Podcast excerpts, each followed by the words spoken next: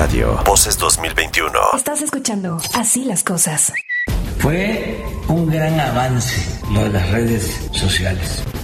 Para nosotros que luchamos en la oposición fue como un oasis en un desierto. Así las cosas. Ese ruidillo.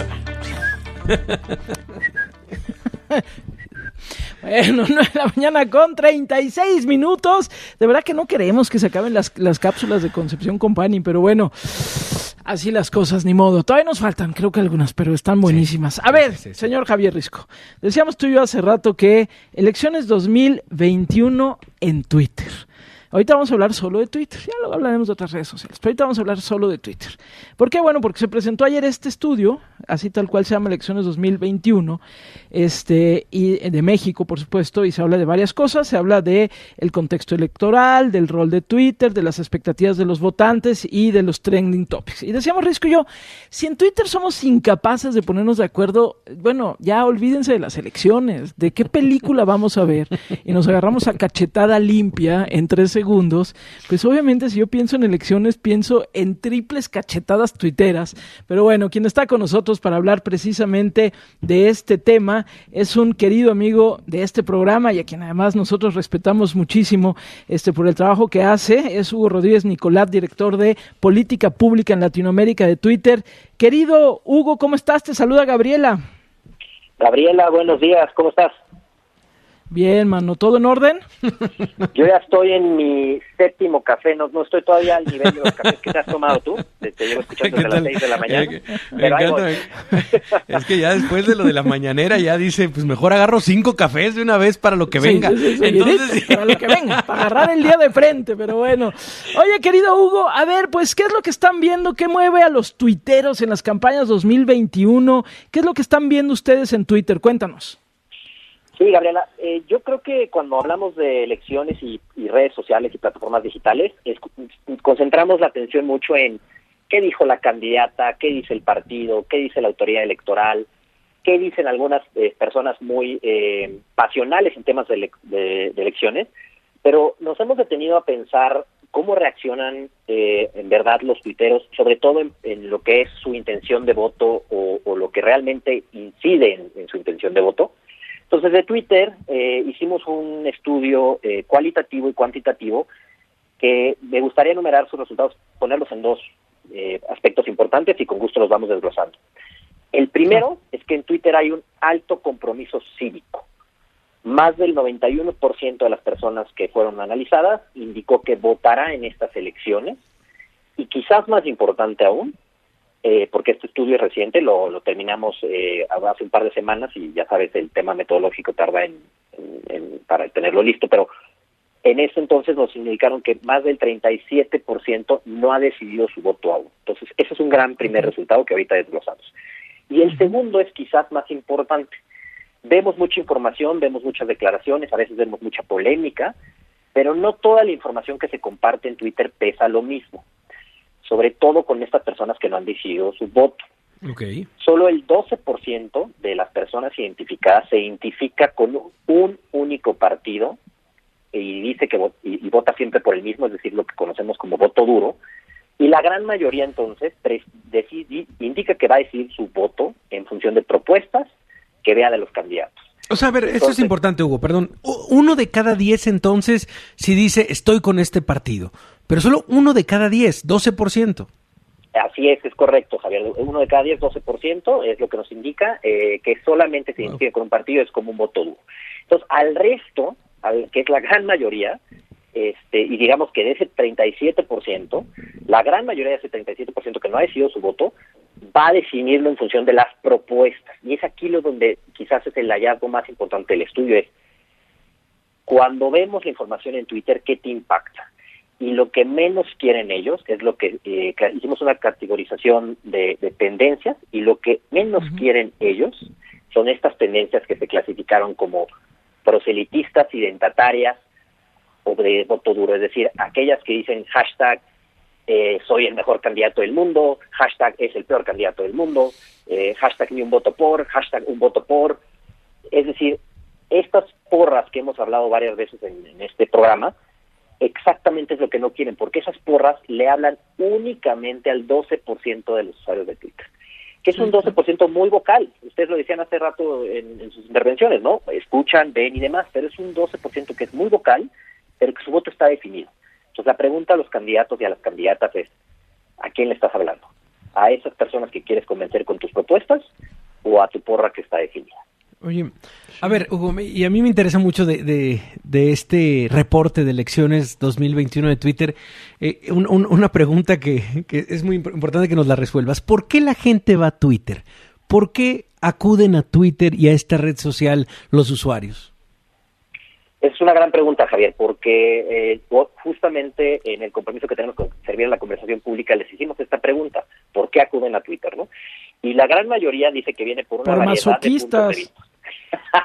Masoquistas 99.8%, exacto. Por masoquistas el 99.8% que nos No, incluye. pero- No, perdón, Hugo.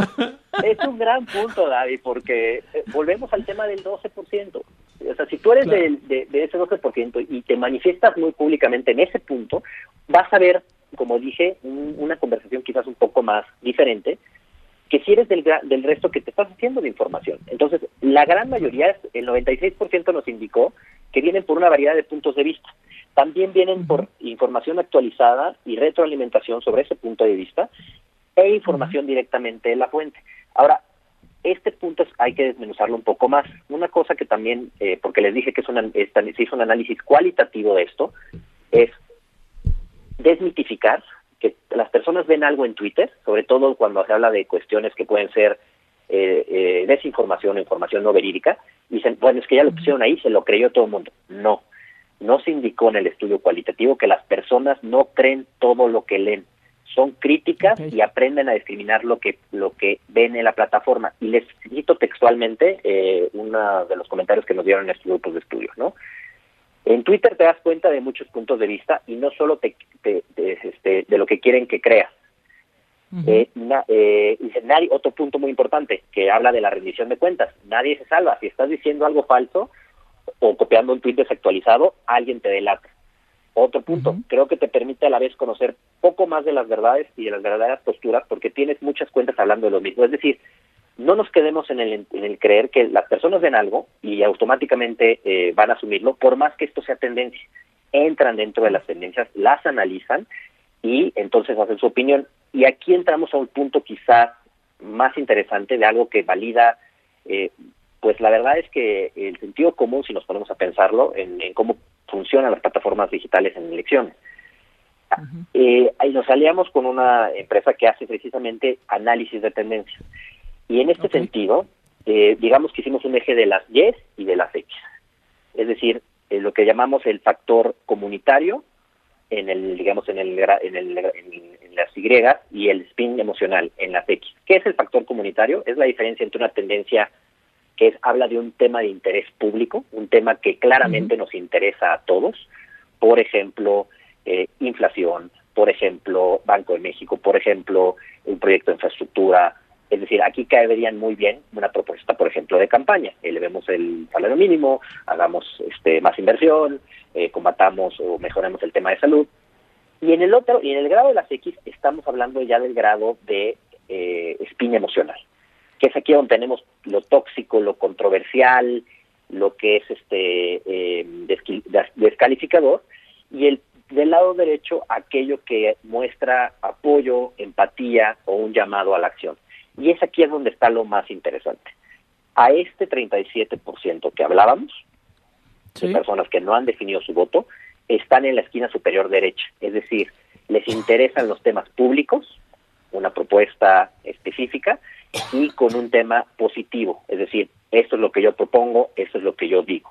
Eh, lo que quiere decir esto es que los tuiteros, los tuiteros y sobre todo aquellos que no se identifican con un voto duro, quieren de sus candidatos verlos debatir, propuestas deba- de- detalladas, sesiones de preguntas y respuestas, y que respondan las preguntas de todo el mundo, no solamente Sí. de su base. Eso está interesante. Entonces, esto Pero- es lo que realmente estamos compartiendo. el día Fíjate, sí, Pero fíjate, Hugo, hay, hay ahorita que te escuchaba y, pensando lo que platicamos hace unos minutos con Genaro Lozano, por ejemplo, de, de usar Spaces y en Twitter, que yo también lo he estado usando ya.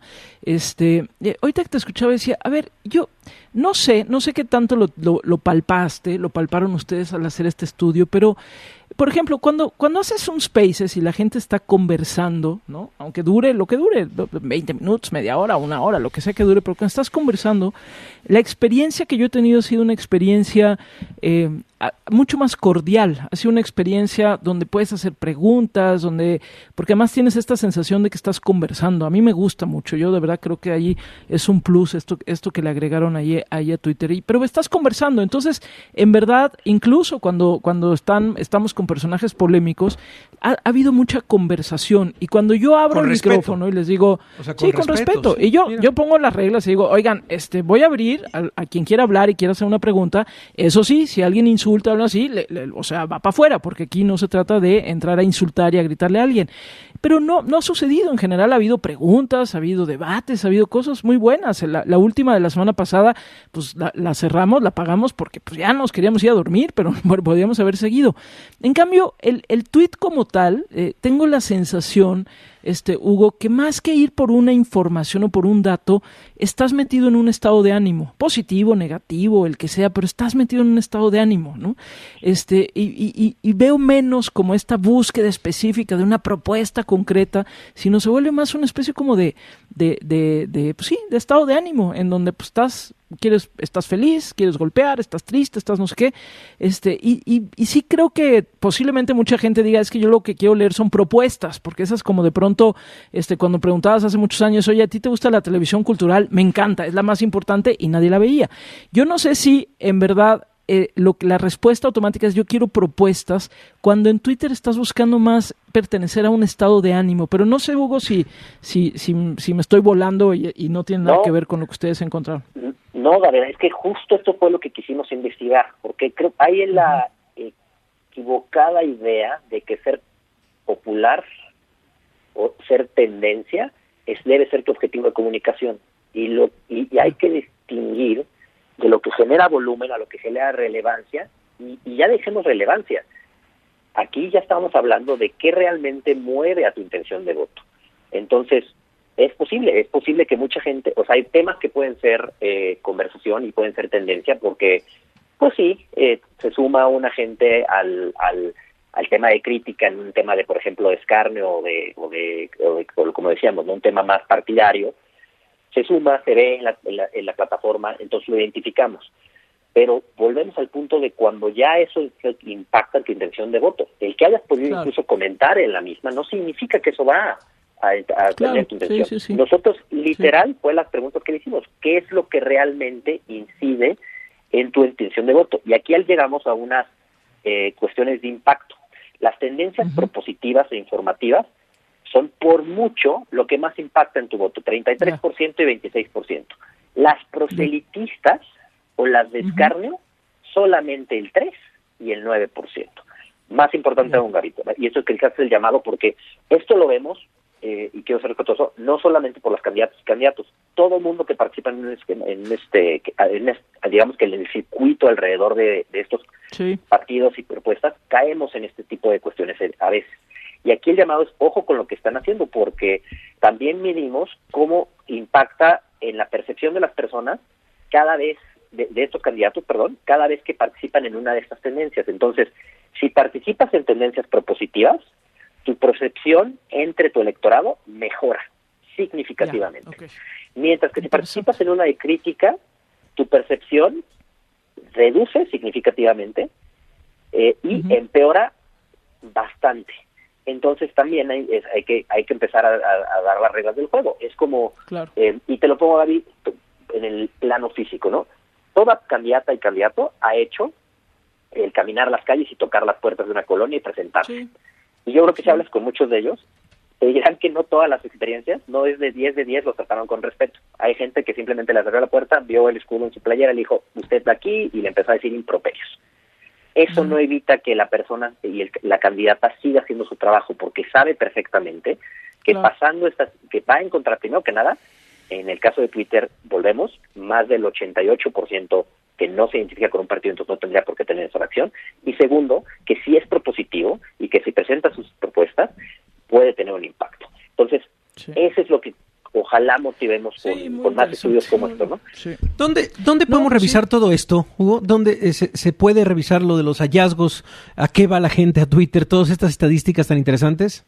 Claro, Javier. Eh, vamos a estar publicando un, un hilo de, de, Twitter con los hallazgos del estudio y con los eh, resultados. También a la redacción eh, de, estos, de los medios y las personas que estamos distribuyendo esto, vamos a integrarles el estudio y también a cualquier persona interesada, por supuesto, porque nos parece muy interesante. Eh, les comento rápidamente, nosotros hemos, hemos desde hace tiempo atrás, de las elecciones anteriores, hecho alianzas con organizaciones de la sociedad civil. Una de ellas Perfecto. es eh, OYIN, Jóvenes en Movimiento, que tiene una campaña precisamente que busca que los candidatos, con el hashtag 2021 mi petición es, compartan sus propuestas. Y este estudio es perfectamente consecuente con esta estrategia. Lo que quiere la ciudadanía es más propuestas, quiere actos propositivos y por supuesto eh, un diálogo porque es lo que motiva el proceso Va. precisamente de electoral. Sí. Perfecto, Hugo. Pues, pues qué sí, gusto de verdad lugar, escucharte. De verdad, sí. Y muy interesante, ¿eh? de verdad muy interesante. Así que bueno, pues ahí estaremos, por supuesto, dándole seguimiento y a ver si hablamos ya también después de las elecciones para ver qué tal estuvo, ¿no? Cuál es también un poquito el balance. Gracias, Hugo. Te mandamos un fuerte abrazo. Gracias, Gabriela, Javier, que estén muy bien. Abrazo. Igualmente es Hugo Rodríguez eh, Nicolat, él es director de política pública en Latinoamérica de Twitter. Así que bueno, pues este estudio que mueve a los tuiteros en las campañas 2021.